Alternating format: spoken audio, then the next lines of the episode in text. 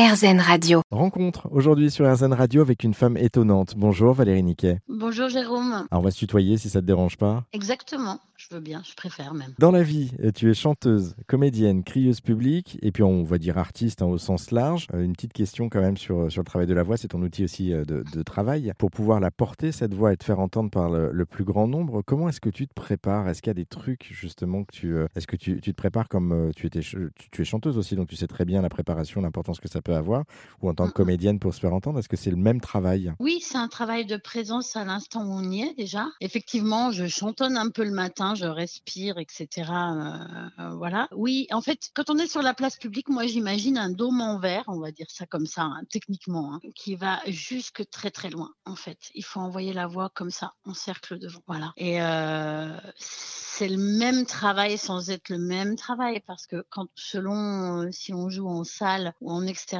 c'est pas pareil quoi. Je veux dire euh, en extérieur, c'est une autre façon de porter la voix. Après quand il y a les gens qui me disent bah j'entends pas parce que je ne suis pas sonorisée, je leur dis mais déplacez-vous en fait. Oui, Non mais c'est vrai c'est peut-être plus que simple, oui. euh, le fait d'être sonorisé enlève quelque chose dans le rapport direct aux gens. C'est-à-dire que la voix euh, nue comme ça, sans rien, elle est dépolluée, elle apporte beaucoup plus euh, de choses profondément aux gens, je pense. C'est pas la même euh, approche. En tant que comédienne, en général, tu es dans une salle, donc c'est un peu plus. euh, Enfin, t'as pas de bruit, c'est un peu plus feutré. Chanteuse, tu as la voix qui porte, donc on t'entend. Par contre, pour euh, crieuse publique en extérieur, tu dois avoir le brouhaha de la rue, de la place, les gens qui passent, qui discutent. Il faut arriver à passer ta voix au-dessus des autres. Ça doit être quand même un, un sacré challenge à réaliser. Oui, oui, oui. Alors généralement, quand il y a un gamin qui braille, je dis il à qui ce, ce mouflé là C'est- plus ça en fait, euh, finalement. Mais en même temps, c'est bien parce qu'il faut ces interférences-là. Après, moi, je me suis mis à un endroit où il n'y a pas trop euh, de voitures qui passent derrière, hein, sur la place des tapis. Euh, du coup, j'ai pas de mur par contre derrière moi, donc effectivement, il faut quand même envoyer. Il arrive que, aussi que je fasse des chuchotés dans le public. J'adore. Je vais au milieu du public et au lieu de d'envoyer la voix, je, je chuchote le message. Et les- chaque personne se le transmet d'oreille à oreille? Non, euh, les gens se rapprochent et écoutent. Enfin, hors Covid, ça se faisait comme ça.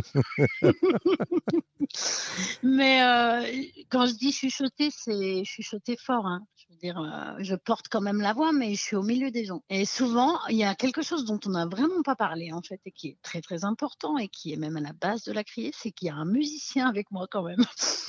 Donc, du coup, oui, t'es pas toute seule, euh, en fait. Il est là pourquoi, d'ailleurs, le musicien? Alors, euh, bah déjà, on a toute une intro à deux. euh, voilà. après, il est là, il ponctue les messages, par exemple. Entre les messages, il peut renvoyer l'énergie. Ou alors, même, il peut m'accompagner sur un message en musique. Ou alors, il peut s'intercaler entre les phrases.